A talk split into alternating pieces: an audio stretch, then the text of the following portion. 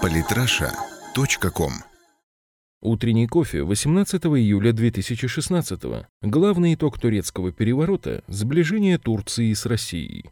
Зергулю.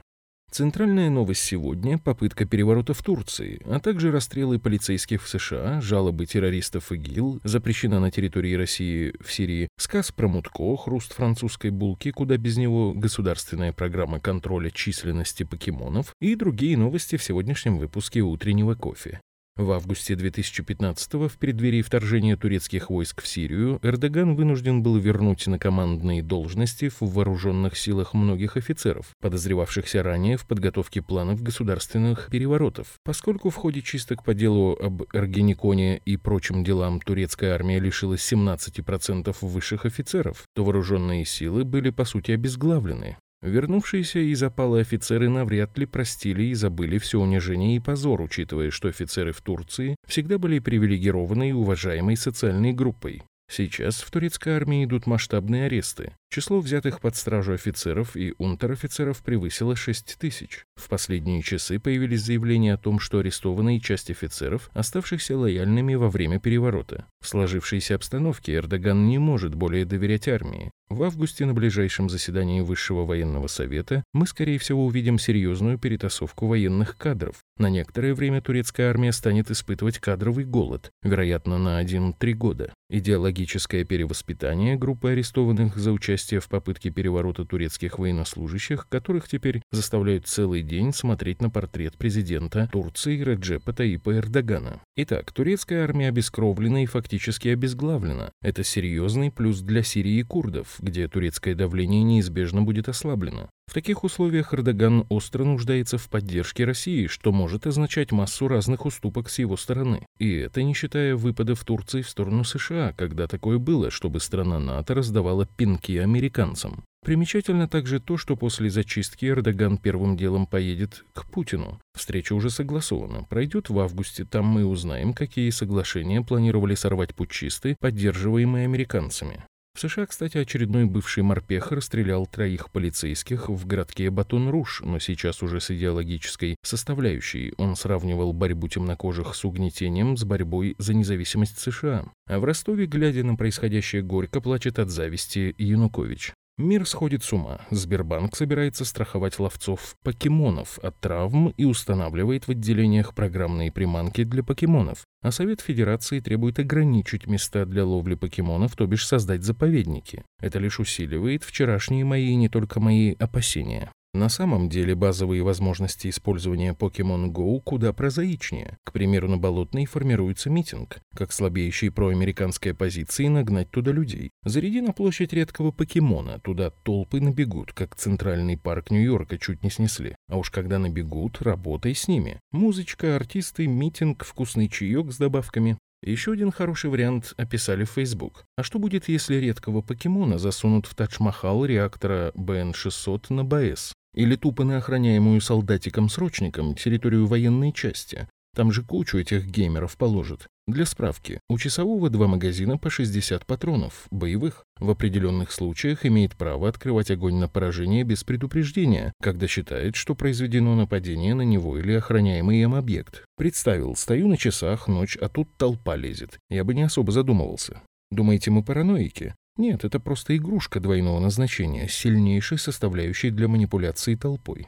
Продолжаются танцы в Ереване. Утром воскресенья 17 июля группа людей, вооруженных автоматами и пистолетами, захватила здание полицейской части в армянской столице. Во время нападения был убит полковник Артур Ванаян. Огнестрельные ранения получили четыре сотрудника МВД. Захватчики требуют отставки президента Сержа Сарксяна и освобождения арестованного в конце июня по обвинению в незаконном хранении оружия Жирайра Сифиляна, лидера радикального оппозиционного движения «Новая Армения». Пока мест участники вооруженного переворота в одном отдельно взятом полицейском участке добились только ареста 150 своих сторонников по всей стране. Развитие событий вызывает серьезные сомнения в успехе. Бородатые тоже плачут. Террористы в Сирии просят США дать отпор России.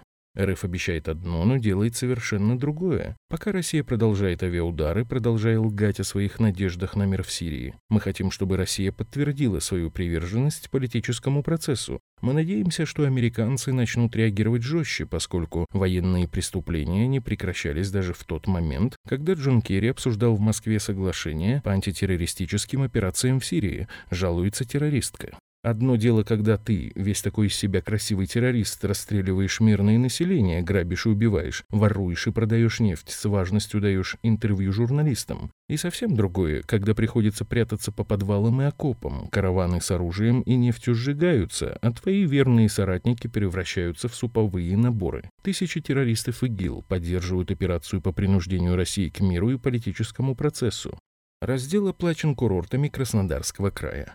Оказалось, что в Турции отдыхает всего 5000 туристов из России, причем настоящих туристов из них всего тысяча. Уже сейчас понятно, что вся истерия СМИ насчет шквала путевок в Турцию оказалась просто информационным вбросом, инициированным туроператорами. В Турции гремят автоматные и пулеметные очереди, стабильность не наступит еще долго. Уверен, что в условиях армейского кризиса поднимет голову и ИГИЛ. События в Ницце также видели все. Теперь ни в Европе, ни в Египте, ни в Турции или Греции былой безопасности уже нет. Кстати, в нашей группе один очевидец весьма ярко описал свои турецкие впечатления. Так что отдыхайте в России. Без шуток. Есть Крым, есть масса других прекрасных мест в нашей стране. Смотрите сами. Да, признаю, мало где вам на постели сделают лебедей из полотенец и вырежут пышный цветок из арбуза. Но стоит задуматься, если довеском к таким лебедям может стать автоматная очередь в брюхо.